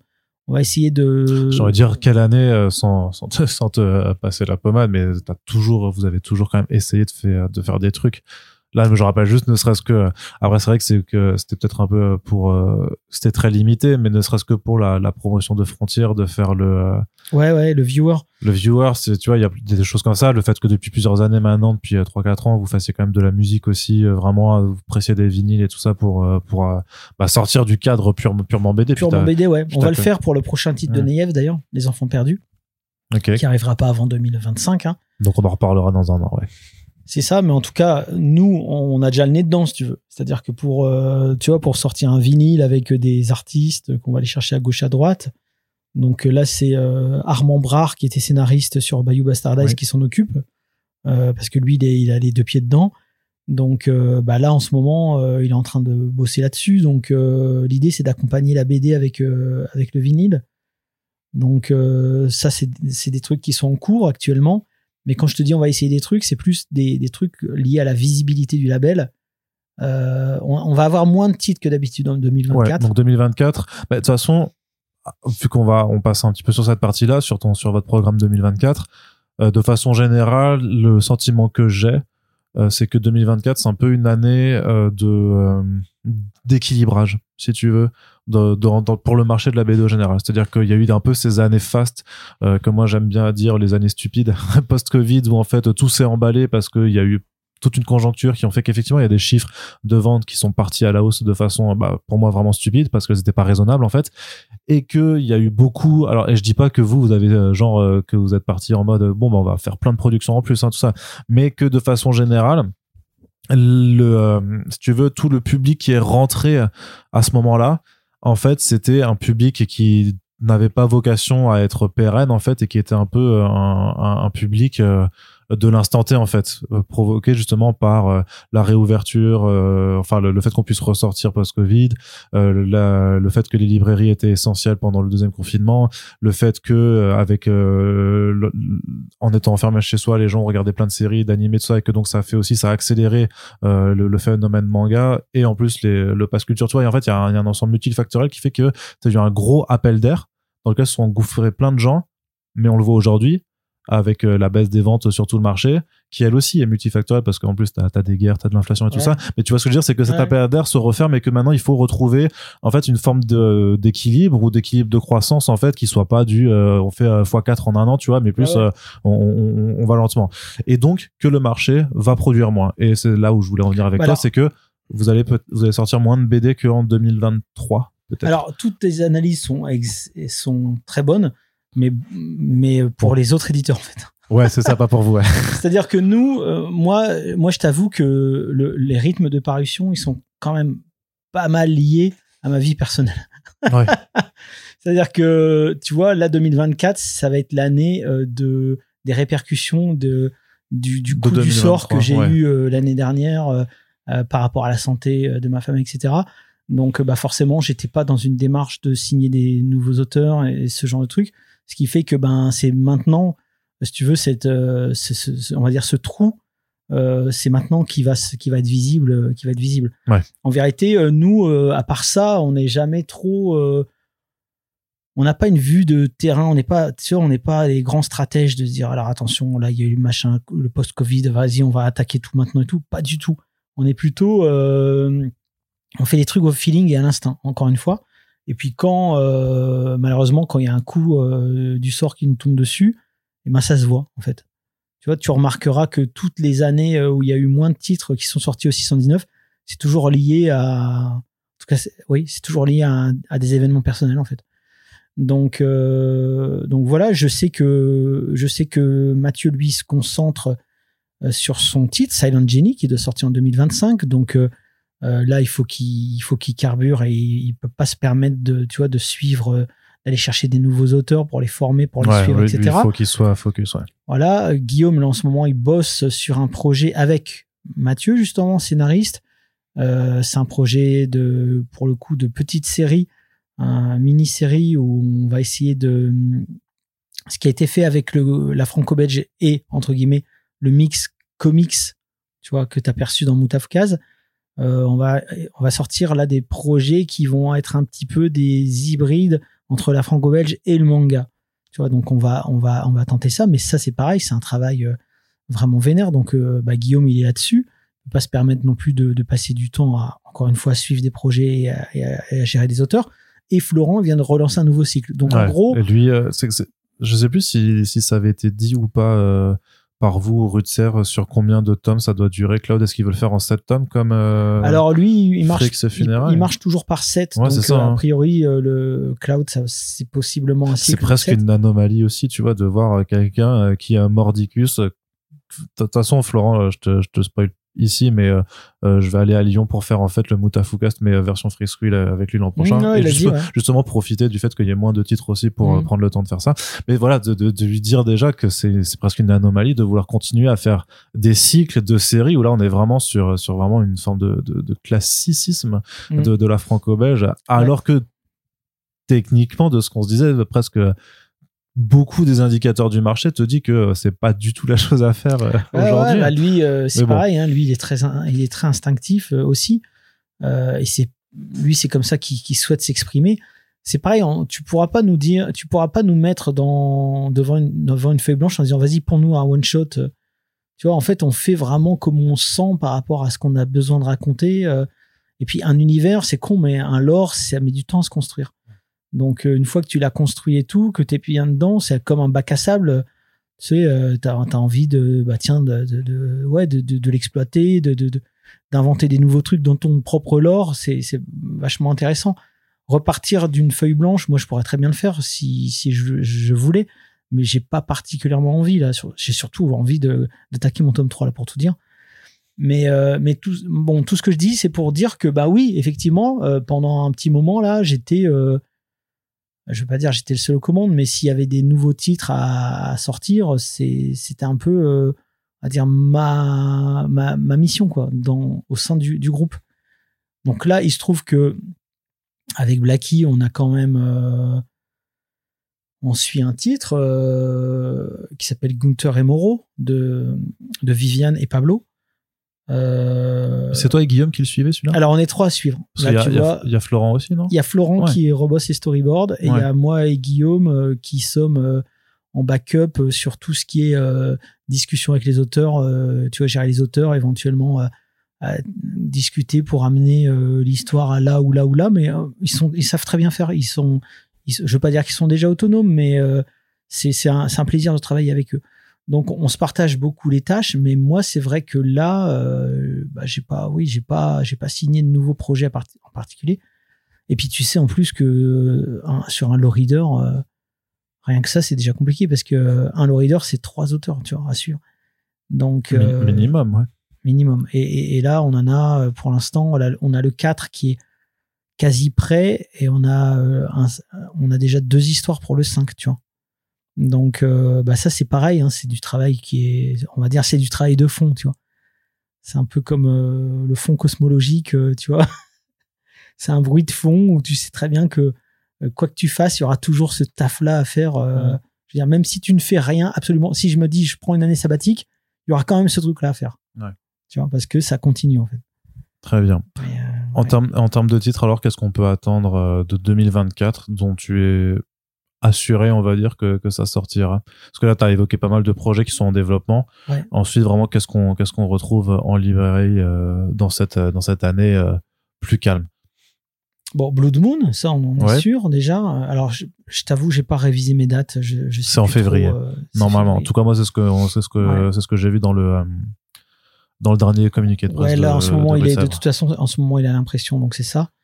Il y a Blood Moon, il y a le Low Reader 4. Ouais. Euh, ensuite, le jaune, euh, c'est encore, on en discute encore un peu, c'est-à-dire que soit on le sort là en 2024, on est tout à fait euh, prêt pour le sortir, hein, même si on est en train de, encore de travailler dessus. Mais est-ce qu'on n'attendrait pas d'avoir le tome 2 quasi prêt pour sortir le tome 1 C'est vraiment des discussions. de la même façon, et ça rejoint ce qu'on disait tout à l'heure, hein, c'est-à-dire que les gens ne veulent plus attendre. Donc, donc voilà, c'est compliqué de leur dire la suite dans un an, tu vois. Surtout qu'en plus, là, l'histoire, elle est quand même assez dense, euh, assez ramassée. Donc, ce serait bien que les gens la découvrent. Euh, allez, en maximum, les trois tomes en un an, ça serait, ça serait super. Euh, il y a aussi bon, le projet sur lequel Mathieu et Blacky sont en train de travailler. c'est pas pour 2024, c'est pour 2025, a priori. ça sera en trois tomes. Il y a aussi bah, Slum Kids 2, là, en, ce moment, Petit Rapace. La fille du storyboard il a terminé le storyboard, j'ai eu hier au téléphone, donc euh, c'est vraiment un plaisir de travailler avec lui. C'est vraiment très très cool. J'ai lu euh, Slum Kids 2, il est vraiment très bien.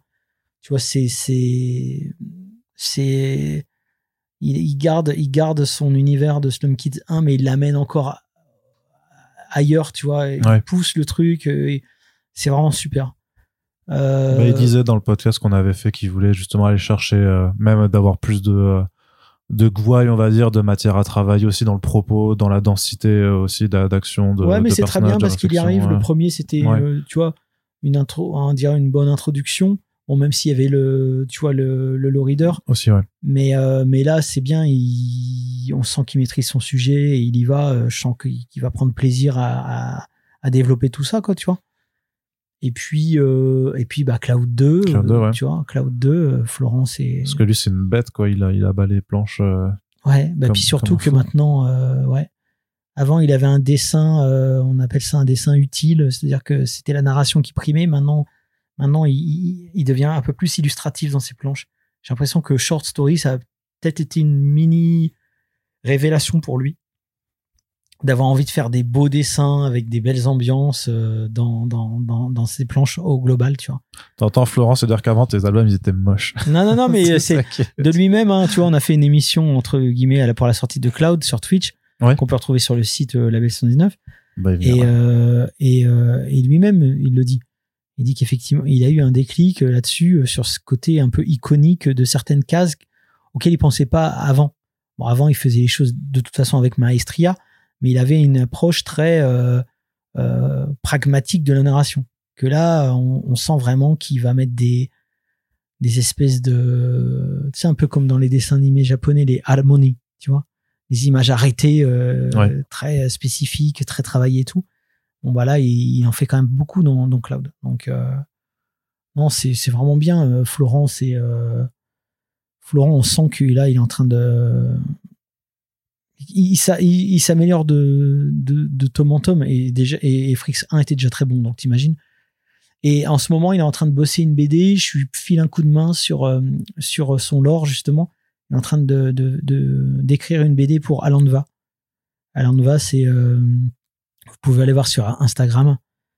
Euh, c'est un c'est un dessinateur il est en Côte d'Ivoire je crois et euh, qui est très très bon. Qui alors lui pour le coup c'est génération manga à 200%, mais euh, ses couleurs sont vraiment super. Il a bossé déjà dans Bird of a Laser du Doggy Bags 17 avec Florent aussi, parce que pendant un moment il était en France et il était dans l'atelier de Florent. Et, euh, et, ça va être ça va être très très chouette. J'ai vu le storyboard de Florent, il me l'a fait lire, j'ai pas encore tout lu d'ailleurs, mais son storyboard serait presque imprimable. C'est un truc de fou. donc t'es motivé. Florent, c'est incroyable. Ouais. Florent, il, te fait un storyboard. Le storyboard, c'est ouais, c'est t'as presque l'impression que c'est c'est l'ancrage limite d'une BD euh, qui pourrait sortir. Euh, c'est un truc de fou. Donc, euh, mais bon, voilà, il fait le storyboard et c'est Alandva qui va faire les dessins. D'accord. Et vu qu'on a quand même parlé plusieurs fois, est-ce que tu peux juste nous dire en deux trois lignes c'est quoi jaune? Parce que là, on, en a parlé plusieurs fois dans. Tu ouais, alors plusieurs fois. C'est avec qui déjà?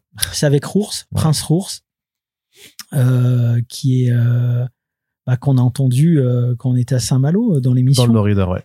Voilà. Et oui, effectivement, qui a fait le Lorider avec avec nous, le Lorider 3, une la partie jeux vidéo. Donc sur son compte Instagram, il avait posé des prémices d'un univers possible, mais il savait pas trop comment l'exploiter et m'a demandé mon avis. J'ai dit bah écoute, moi si tu veux, je, peux, je peux t'écrire un truc, tu vois.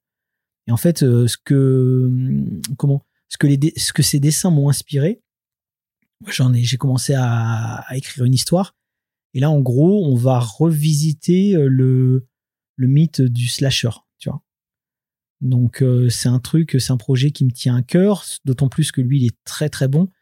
là, il a fait, il a fait plus de la moitié des planches. C'est vraiment très chouette. Donc euh, ça serait un format euh, manga de luxe, tu vois. Euh, Les mangas grand format là. 15-21, tu vois. On en a déjà fait, hein, tu vois. Metamuta, c'est déjà ça. Ouais. Commando culotte aussi, c'était un 15-21. Euh, Sigish aussi, le maître du jeu. Ouais, Sigish, on peut plus trouver. Avec Florence du Prélator. Ouais. Mais justement, j'aimerais bien. on a on a discuté avec Florence de l'éventualité de le ressortir chez Rue de Sèvres ou au label 619 si elle si elle préfère, hein, tu vois mais euh, mais je pense que son, son titre pourrait avoir euh, un, comment une meilleure euh, exposition bah de la même façon avec Rutsev qu'avec Ankama en fait oui et puis même ou, ou même ça restait Shankamet le, le fait que maintenant par rapport à la, à, la continuation et la l'association de sa carrière le fait que ça permet de remettre en avant des premières œuvres comme OK a permis sûrement à des gens de redécouvrir Bayou Bastardize oui mais ils ont fait un arrêt de com sur Sigish les maîtres du jeu le maître du jeu ouais. chez Ankama. Donc euh, les droits, les droits sont retournés euh, chez Florence, quoi. Ah oui, ah bah, bah alors c'est encore plus simple. Ah oui, oui, c'est plus simple, mais après ça, ça ne dépend, enfin, ça dépend que d'elle. oui, voilà. C'est ça. Donc, euh, mais nous, en tout cas, on serait ravis de le republier au label 119. Mais après, je me demande encore une fois si le label 119, ça serait bien pour elle. Est-ce que ça serait pas mieux que ça soit juste rue de Sèvres, tu vois? C'est vraiment des questions qu'on se pose. Et en même temps, parce que c'est un truc euh, sur lequel on peut euh, on, peut vous attaquer facilement aussi, ça serait ça permettrait de euh, ravoir en tout cas d'avoir une autrice parmi vous puisque c'est souvent une question qu'on peut vous poser c'est mais voilà il y a où, sont les autrices Alors il y en a quand même eu euh, qui ont participé notamment bah, au Midnight Tales ou au Midnight Order de Mathieu Bablet. On se rappelle justement en fait au début il y a Myriam Mal et euh, Florence Dupré-Latour qui était qui était chez vous. Elsa Bordier qui avait aussi écrit euh, dans, dans Doggy Bags. Mais c'est vrai que bon voilà dans la majorité pour l'instant euh, c'est c'est vrai que ça reste toujours il y a toujours ce, ce côté c'est très masculin. Bah nous on ne demande pas mieux d'avoir des autrices. Hein. Mais après avoir des autrices c'est pas non plus l'alpha et l'oméga. Et aussi, nous, on réfléchit toujours en termes d'intérêt supérieur du projet. Si euh, si on tu vois si on republiait Sigi chez les maîtres du jeu, si on se rend compte que c'est une euh, plus compliqué euh, de le publier au sein de label 619, si on sent que c'est restrictif par rapport à par rapport à la portée de son titre, bah, on préfère qu'elle le signe directement avec Rue. Au moins, tu vois, tu vois ce que je veux dire? Après, si on sent que le fait qu'il y ait le label 619, ça soit bénéfique pour le projet, à ce moment-là, on le fait avec le, on, le fait avec le label 619. Mais euh, nous, euh, de temps en temps, on nous parle euh, à quand les autrices, à quand les autrices. Mais quand vous voulez, nous, on est ouvert. Au contraire, au contraire, on est ouvert à des autrices. Là, on va travailler notamment avec Pablo et, et, Viviane. Viviane Dulac sur Instagram, elle est extrêmement talentueuse. Bon bah voilà, c'est c'est une autrice, euh, mais on l'a pas choisi parce que c'est une autrice, tu vois. Il se trouve que le projet est arrivé, il était top. Elle, elle dessine, lui scénarise. Banco, on, démarre. Tu nous, on cherche pas, on genre pas à nos auteurs. Hein. Enfin, tu vois ce que je veux dire? Euh, Si les auteurs nous présentent les projets, euh, on n'est pas là en train de faire des quotas ou de regarder. tu donc nous, au contraire, si si les autrices, s'il y a des autrices qui nous écoutent et qui pensent qu'on a un boys club ou je sais pas quoi, c'est complètement euh, pas ça du tout. Hein. Donc euh, la, les premières, le label 619 c'est ouvert avec une autrice, hein, Rafshan. Donc euh, donc oui, c'est un des hein. Ouais, donc au contraire, au contraire, on vous attend. C'est ça. Bah, de toute façon, c'est ce que je crois une fois que tu avais déjà fait ce, ce forme de, cette forme de message dans un précédent d'ailleurs c'était peut-être il y a un an pour le pour le pour le même podcast euh, bilan ou je sais pas. Mais de dire qu'en fait que euh, vous demandiez en fait à, à, voir les projets en tout cas que vous étiez vraiment pas pas fermé que mais jamais de la vie t'imagines non mais t'imagines mmh. interdit aux femmes c'est un délire. Non non mais aux, femmes comme ça je veux dire que vous étiez en appétence même de, de, de nouveaux auteurs oui oui alors c'est pour ça que le site ça veut pas dire que tout le monde va être à, être publié mais en tout cas vous demandez à voir quoi. Vous êtes client. c'est pour ça que friand. alors je voulais parler de deux choses. Il y a vas-y il y avait Valérie Mangin aussi qui avait fait un, un titre sur, euh, sur un Doggy Bags, tu vois. Oui.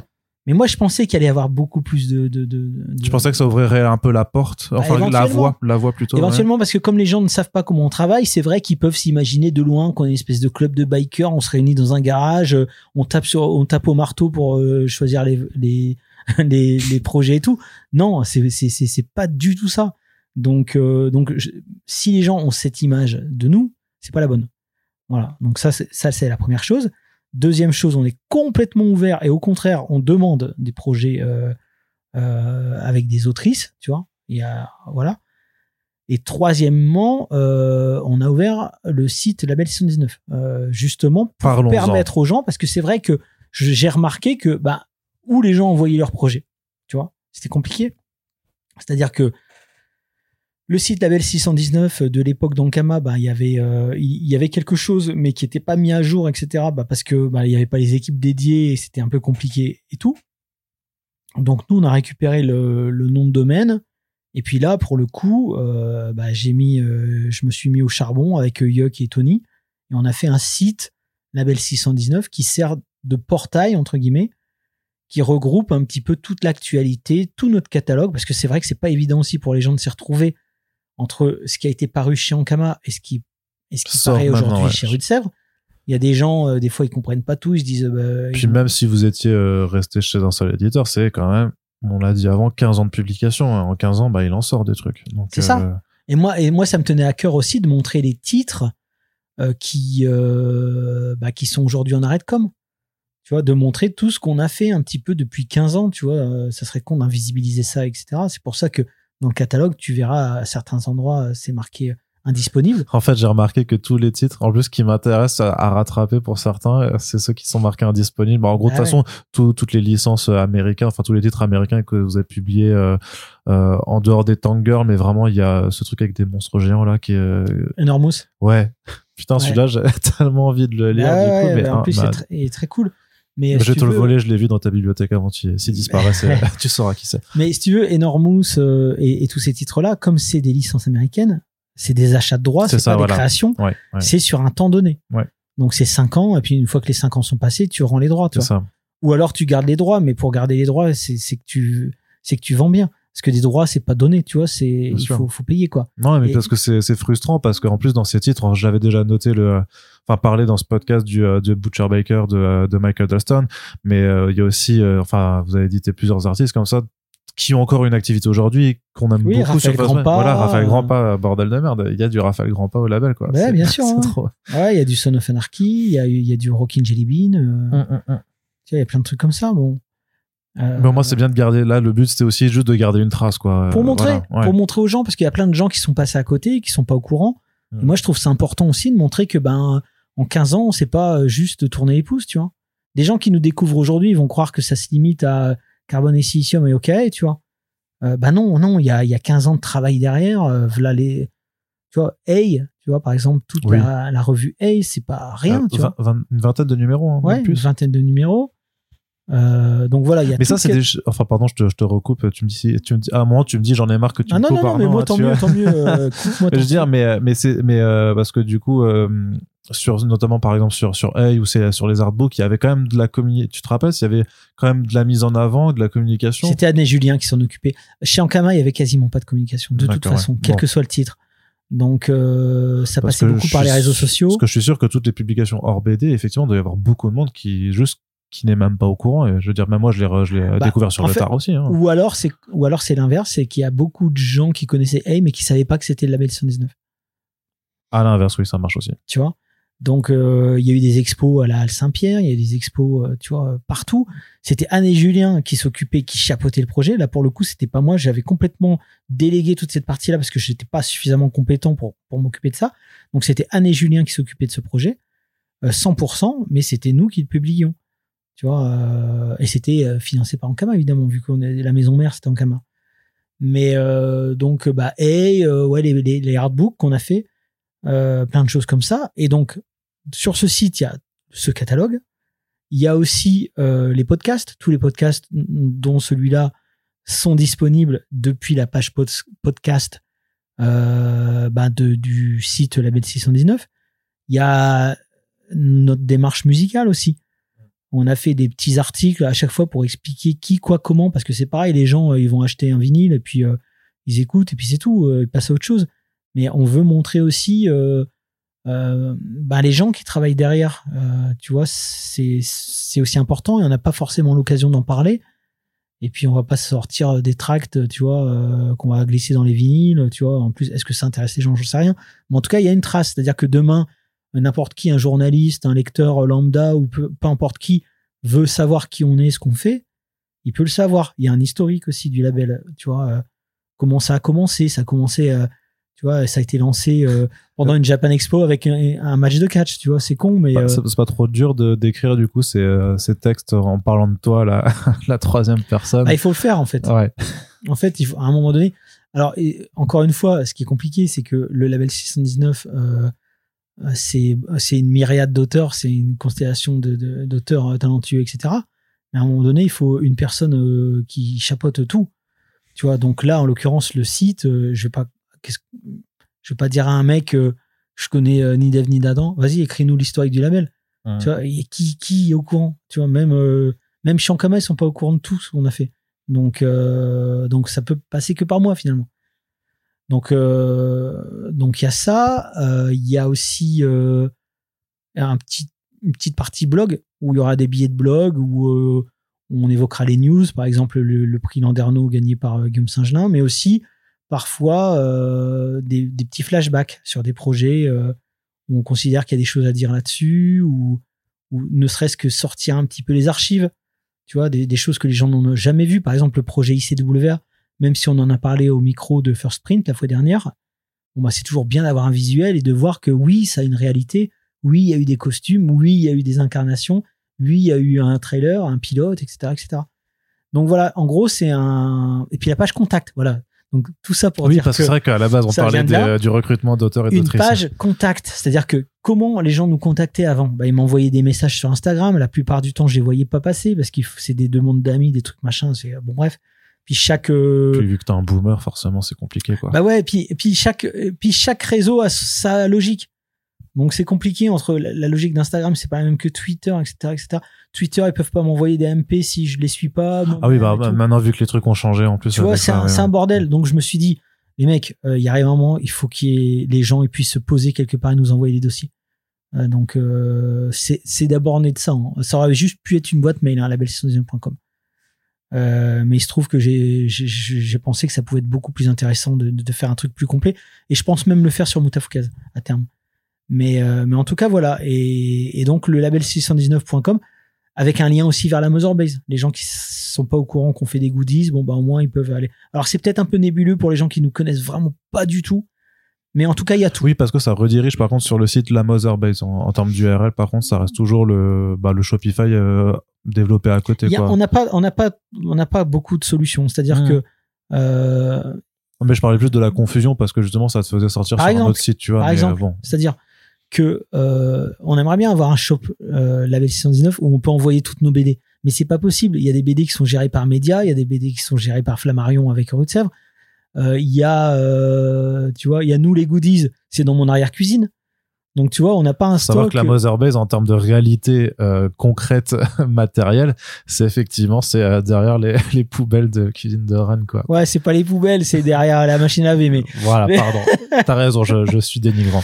Mais euh, mais oui, c'est mon arrière cuisine la Mother Base euh, concrètement, tu vois où tout est rangé, tout est extrêmement optimisé euh, pour caverne d'Alibaba. Voilà.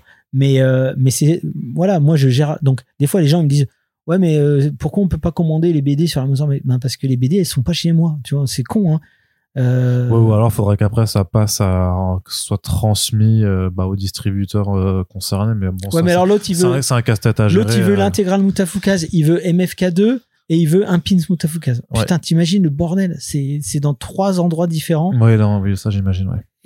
Enfin, c'est juste euh, impossible. Donc malheureusement, on est dépendant aussi bah, de, la complexité du truc. Si demain Rutsev rachète le catalogue de fond de chez Ankama, bon, ça sera déjà peut-être un peu plus simple. Euh, mais et puis en plus, Rutsev n'a pas de shop, c'est-à-dire que quand tu vas sur le catalogue, tu choisis un titre. Quand c'est un titre qui a été publié chez Ankama, tu arrives directement sur Ankama Shop. Mais quand c'est un titre qui a été publié chez Sèvres, tu arrives sur libraireindépendant.com, tu vois. Ouais, parce qu'ils n'ont pas, de boutique euh, Ils pas de boutique dédiée. Donc, euh, donc voilà. Mais en tout cas, euh, le but du, de ce site, c'est que ça soit un portail dans lequel on a à peu près tout ce qu'on a fait et ce qu'on fera. Tu vois. Au moins, sinon, sinon c'était quoi? C'était éplucher nos réseaux sociaux tu vois, c'est compliqué, quoi. Donc, euh, donc voilà, il fallait que ça existe et, je suis content que ça existe. Ouais, c'était une étape importante. Il y a quand même une question que je me que je me posais justement en regardant à rebours euh, l'ensemble de votre catalogue. Euh, justement, l'acquisition de droits américains, c'est plus du tout quelque chose qui t'intéresse. Euh, parce qu'en plus, je sais que tu avais mis sur tes réseaux, euh, tu as fait même un petit, un petit reportage sur le fait que tu étais à New York Comic Con cette année. Ouais. Et donc, euh, tu allais vraiment juste en tant que spectateur, tu allais pas aussi juste un peu pour regarder ce qui se faisait et peut-être voir si, si des licences pourraient t'intéresser quand même. Parce que t'as jamais de bouton on-off spectateur pro ou quoi que ce soit. Enfin, tu vois, tu, tu, même quand tu, même quand je vais en vacances, je suis toujours un peu en mode, tu vois, recherche de talent euh, euh, directeur de collection, tu vois. Mm. Donc euh, j'y suis allé déjà pour pour être présent sur le stand de Massive, pour signer les yes. Hkan, Mutafukaz et tout. Parce que Massive, c'est ceux donc ceux, qui, publient MFK. MFK Z, du coup, voilà. C'est ceux qui publient la BD, donc l'arc 1 de Mutafukaz, jusqu'à preuve du contraire, j'ai envie de dire, parce que pour l'instant, j'ai envie de dire que tu les vois pas beaucoup. Bah depuis la, la, la Comic Con, euh, j'ai plus trop de nouvelles, donc j'ai l'impression qu'ils sont vraiment partis dans un truc. Alors ils sont pas nombreux, hein, donc ils ont peut-être du mal à gérer. Néanmoins. Ouais, mais ils euh, publient aussi Sean Murphy, Whatnot, donc euh, techniquement. Ouais, mais avec un Kickstarter, donc ça prend du temps du Kickstarter. J'ai l'impression qu'ils gèrent plus des Kickstarter en ce moment que gérer vraiment les, les, les achats de droits qu'ils ont effectués. Toujours est-il que normalement la suite c'est censé être en mars-avril aux États-Unis. Euh, ok, euh, à voir. Mais en tout cas, pourquoi on parle de ça? Ah, bah, pour savoir si tu étais intéressé aussi pour, euh, pour refaire de l'acquisition. Ah oui, c'est ça, c'est ça. Donc quand je suis allé au New York Comic Con, c'était avant tout pour ça. mémoire. C'était avant tout pour ça, pour relancer théoriquement le, la série Mutafukaz chez Massive. Euh, et puis ensuite, euh, et puis ensuite, j'étais avec Simon Hutt. Hein. Ouais. Donc, euh, en plus de d'acheter des petites conneries et des machins comme ça, euh, on regarde aussi ce qui se fait, tu vois. Et il se trouve qu'on était surpris de voir que ben sur le New York Comic Con, j'ai fait une petite vidéo à ce sujet qu'on retrouve à la fois euh, sur le site Label 619 dans la rubrique vidéo ou sur la chaîne YouTube que personne ne connaît. Euh, j'avais fait une petite vidéo où on, voit clairement que le manga a, complètement écrasé le marché. Euh. Après, quand tu dis le manga, pour moi, c'est vraiment parce que je, sais que j'avais vu cette vidéo et, euh, et vu tes, tes propos où je m'étais dit putain, je suis pas d'accord avec ton analyse, mais le fait est que c'est plus que dire du manga, c'est que c'est des licences japonaises en fait et des licences, d'animé parce que c'est pas c'est pas c'est pas euh... Oui, non, mais c'est on n'a pas trouvé de manga. si c'est voilà, la question. Tu vois, je veux dire, c'est c'est euh, Crunchyroll et Namco qui font des trucs avec un, un, Luffy géant, un Naruto géant et un Sangoku géant, tu vois. mais euh, tu n'iras pas trouver le dernier Taniguchi non plus. Non, non, non, non, non. Mais c'est un peu plus que ça. Bon, c'est un peu plus que ça. Mais ce que je veux dire, c'est que il y a il y a un abus de langage de ma part et ça, j'en ai eu conscience aussi en montant la vidéo. C'est-à-dire que moi, je viens d'une génération où quand on dit manga, ça englobe, non, non, mais ça englobe euh, euh, tout, la japanime, euh, etc. Donc c'est vrai que moi j'ai un abus de langage quand je dis c'est le manga. Le manga, dedans je mets les je mets tout en fait, parce que nous à l'époque il n'y avait pas de, tu vois, quand on a découvert bah, les animés, les mangas, machin et tout, on disait c'est du manga. Donc ça c'est un truc qu'il va falloir que je corrige parce que sinon c'est vrai que ça, ça rend le discours un peu confus. Mais oui, t'as raison, euh, c'est pas le manga en tant que tel. Je veux dire, c'est plus le, le soft power japonais, euh, la pop culture japonaise, à savoir, euh, bah oui, des gros Naruto, des gros Shangoku, des, enfin, c'était gigantesque et c'était 70% de, allez, de la surface de la New York Comic Con qui était, euh, qui était prise par, euh, par au-delà du manga, de la japonaise. Parce que moi, quand je dis manga dans ma vidéo, je parle aussi de Godzilla et, de, Tamagotchi, quoi, si tu veux. Donc, tu vois, on est d'accord que c'est pas du manga. C'est du, c'est la. Ouais, bah, c'est ce que tu dis, le soft power japonais, ouais. Voilà, c'est ça. Et, et, c'est ça qui est en train de.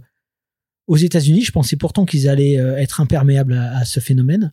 Et pas du tout. Ils sont, eux, en plus, ils découvrent, euh, enfin, ils découvrent, ça fait 10 ans ou, ou 15 ans, je sais pas combien. Mais là, ça arrive en force chez eux. Et la New York Comic Con, c'est ni plus ni moins qu'une Japan Expo bis, euh, à, la seule différence que t'as les bacs des vieux comics où t'as tous les boomers qui cherchent leur, euh, leur et leur machin, pardon.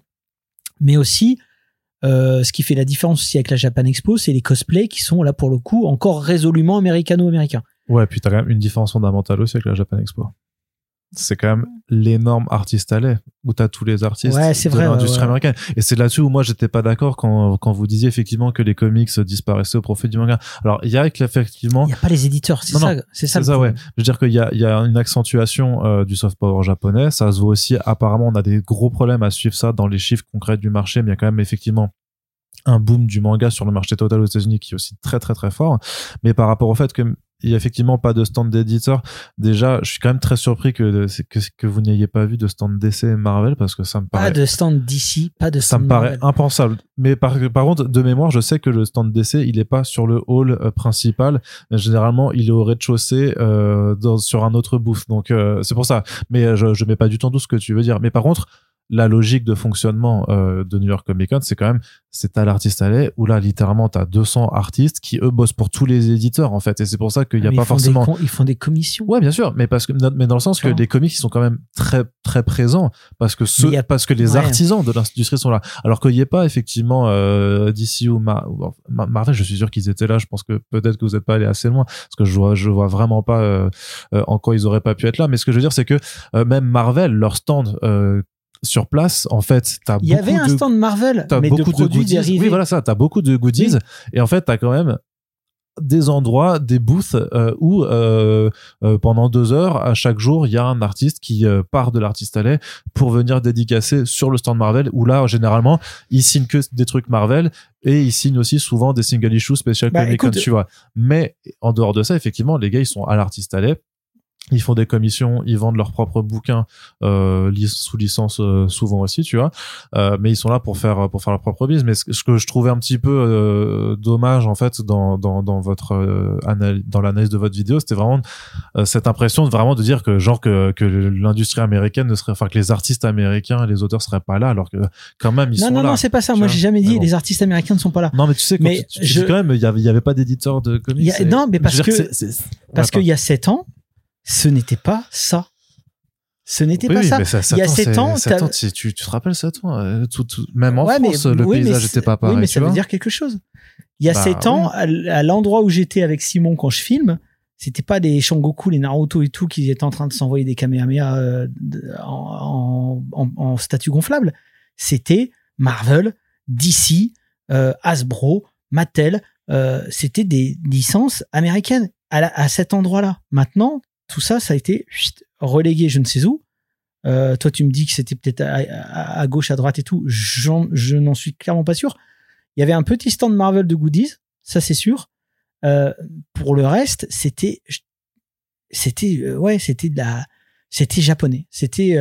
En tout cas, clairement, tu as ressenti une prépondérance. Ah, mais j'ai jamais vu ça. C'est-à-dire que je me suis dit, ok, là, on arrive à un tournant. mais même, attends, je suis allé à, à au magasin de comics à New York. Là, Midtown Comics Midtown Comics.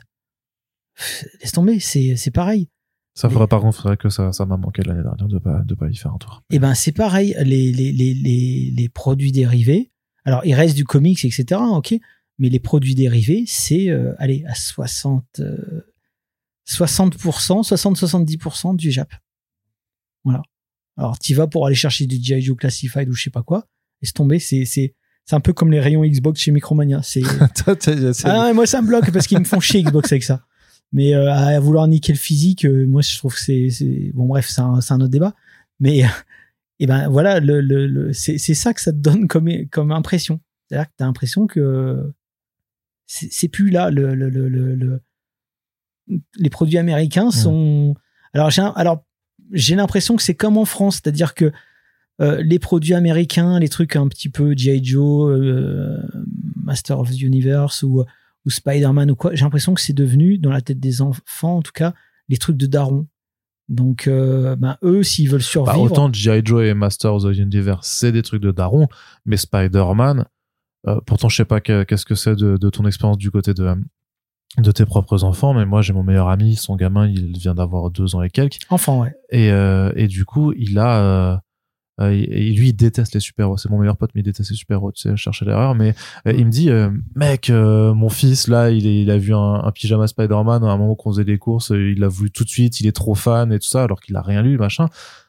Et, c'est pour ça, je me dis, bah non, les, Spider-Man et les Batman, techniquement, c'est très prisé des, des gosses, tu vois. Alors que par contre, effectivement, G.I. Joe et Masters of the Universe a ce côté plus, plus daté, même si ils ont essayé. Hein, Masters Universe, ça, c'est un peu, ils ont fait une série animation un peu jeunesse sur Netflix. G.I. Joe, on verra, mais c'est vrai que ça revient en comics l'année prochaine aussi, ça va être assez, assez, assez rigolo, quoi. Avec, euh, l'Ariama qui revient sur la série euh, originale qu'il avait quitté il y a je sais pas combien d'années. Donc là, effectivement, t'as le côté, ouais, c'est, c'est le truc des yeux. Euh, donc ça, je l'entends d'un côté, mais euh, j'ai quand même du mal à croire, et je peux avoir tort, bien entendu, que Spider-Man et Batman soient maintenant passés du côté des trucs de vieux. Eh ben, il y en a. Alors, le truc, c'est, c'est de quoi parle-t-on? C'est toujours la même chose. C'est-à-dire que forcément, à Midtown Comics, ils vont vendre des statuettes, des machins comme ça. Les statuettes, c'est pas destiné aux kids. Donc, tu vois, après, je sais pas, il faudrait que j'aille dans un Walmart. Peut-être dans un Walmart, il y a, une, il y a beaucoup plus de trucs de, de Spider-Man dans les rayons kids, etc. Mais là, dans le Midtown Comics, euh, on, sentait bien la différence. C'est-à-dire, on sentait que la nouvelle génération, qu'il y avait une génération en train d'en chasser une autre. Tu vois, tout ce qui était statuette, tout ce qui était toy, machin et tout, tous les trucs que tu retrouves là dans mon, dans, mon machin, euh, ça se réduisait comme peau de chagrin au profit des, euh, des, des, ouais, des, des, figurines et des statuettes issues de la Japanime c'était assez criant. Mais je me suis même dit, mais merde, si même si là on peut plus trouver ces trucs-là, je vois pas où est-ce que je vais pouvoir euh, trouver. Pourquoi retourner à New York dans ce cas? Bah ouais.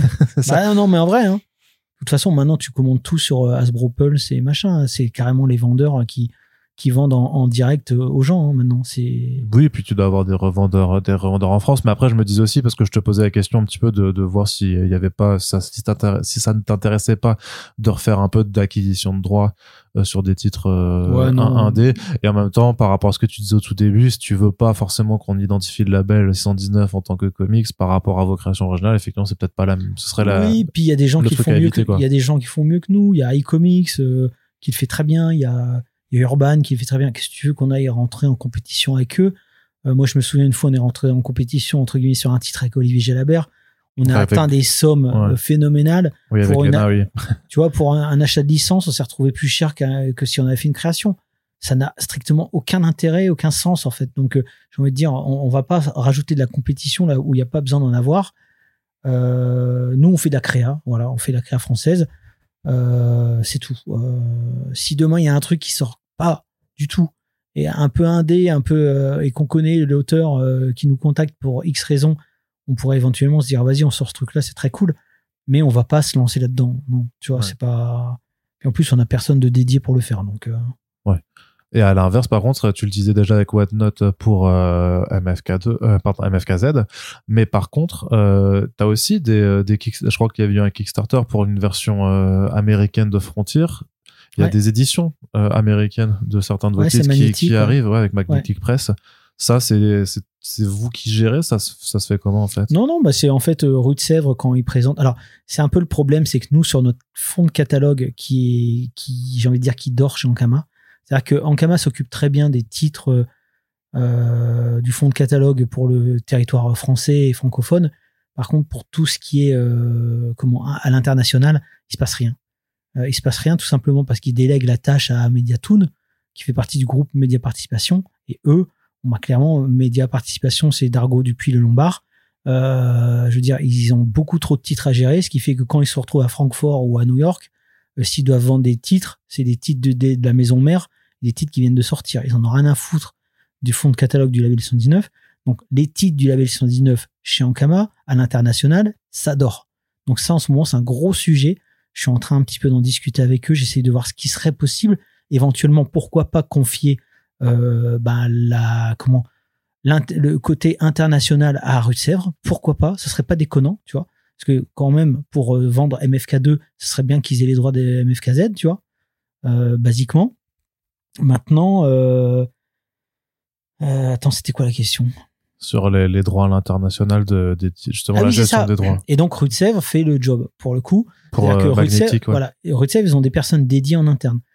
tu vois, là où Ankama passe par Mediatoon, qui encore une fois a trop de titres, parce que en plus Ankama fait pas partie de la maison mère euh, bah, rue de Sèvres, ils ont trois personnes en interne, qui trois je crois, ouais, qui s'occupent de, d'aller faire les festivals et de vendre les nouveautés.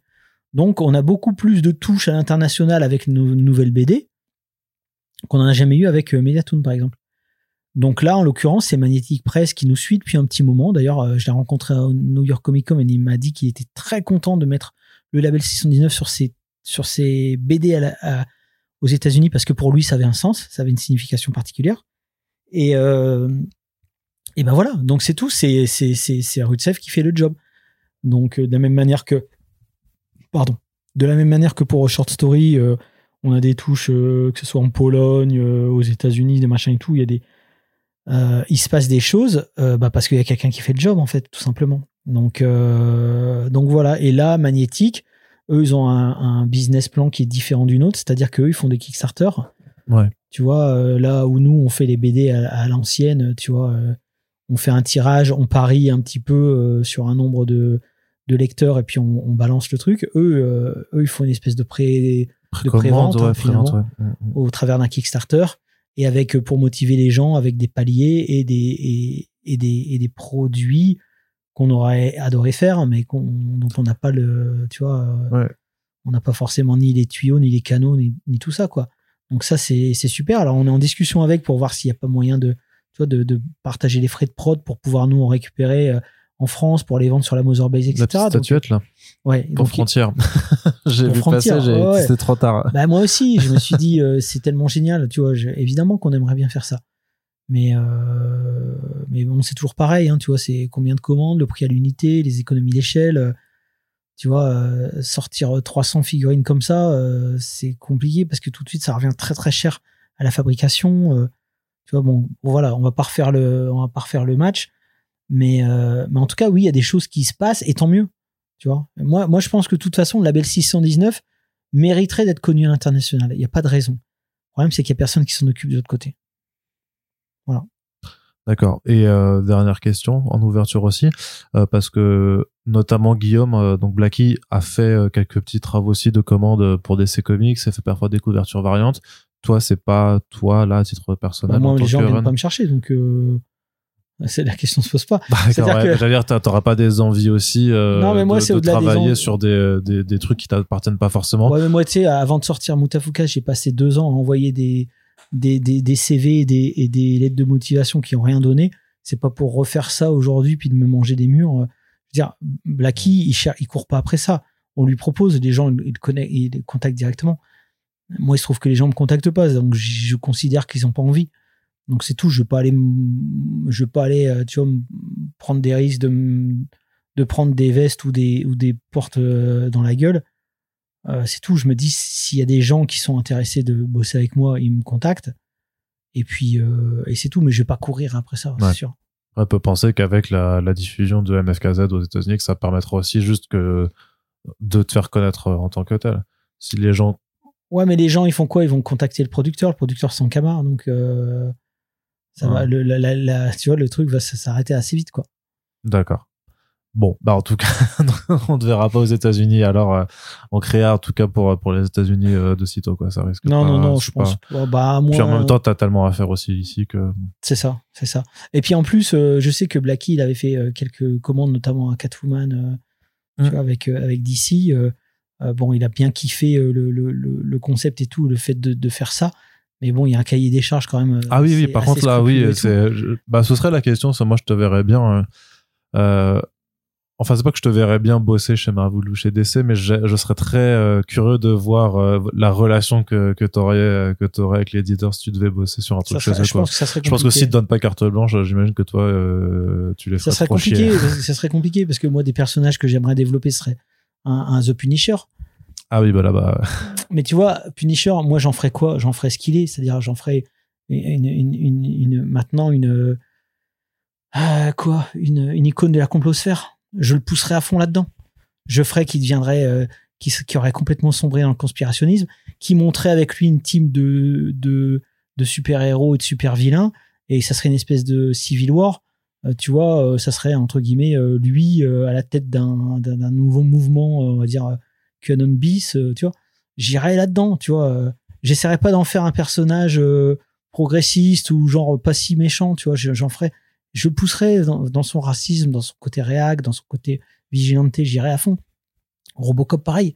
J'aurais envie de développer Robocop, mais Robocop à l'heure du hackab et tout, c'est quoi aujourd'hui un, un flic, tu vois, robot il y, a- plein de choses, il y aurait plein de choses à développer, mais moi, je pense que les mecs, ils me diraient non, non, non, attends, attends, tu vas pas nous entacher euh, 70 ans de d'image de marque avec tes conneries, tu vois. Donc, euh, ils préfèrent faire un petit Punisher policé et puis changer son logo et de, laisser l'ancien logo qui était magnifique à tous les cons d'internet au lieu de d'en faire quelque chose de bien ou tout simplement ils auraient pu j'en discutais avec euh, les rubriques de Jay la fois dernière ils auraient très bien pu euh, faire que Punisher euh, parte en guerre contre ces mecs-là justement qui dénaturent son logo. Mais il l'a déjà, techniquement, il l'a déjà fait en fait. Euh, le, ce rapport-là, il a, il y a déjà eu des scènes en fait. euh, où- de toute façon, c'est un, autre débat. mais, ça euh, n'a pas pris visiblement. Bah, c'est juste que les cons, euh, les cons de Faf, euh, ils s'en branlent, en fait. ils les lisent pas, en vrai, les comics. De toute façon, ils prennent la symbolique, ils gardent ce qu'ils ont envie de croire, de ce qu'ils gardent du personnage, et la façon ça, dont quoi. il est réellement écrit, ce qu'il veut réellement dire, ils s'en, ils s'en battent les steaks, t'auras beau leur expliquer ou machin, ça, ça marchera pas, quoi. Ouais, bon, Donc, enfin, euh, en tout bon. cas, c'est pas pour maintenant. Très bien. Eh bien, écoute, euh, en tout cas, il y a quand même quelques trucs qui arrivent l'année prochaine et on Ouais. voit que tu as beaucoup de projets en gestation euh, pour, euh, pour 2025 également. Bah, ça fait autant de, de prétextes et d'occasions de se retrouver euh, pour en discuter, que ce soit avec toi ou avec les autres auteurs euh, du label 619. Carrément. Nous, on continuera en tout cas tant que moi, je, tant que tu, euh, tu m'ouvres ta porte et que tes collègues aussi, ben moi, je continuerai à accompagner ces futures sorties en podcast. Et je te remercie une fois de plus de m'avoir accordé ce temps pour cette émission. On espère du côté de l'auditoire là, ceux qui nous écoutaient depuis une heure et demie, que ça vous a plu. Si euh, c'est le cas, on vous rappelle, n'hésitez pas à le faire, savoir, c'est très simple.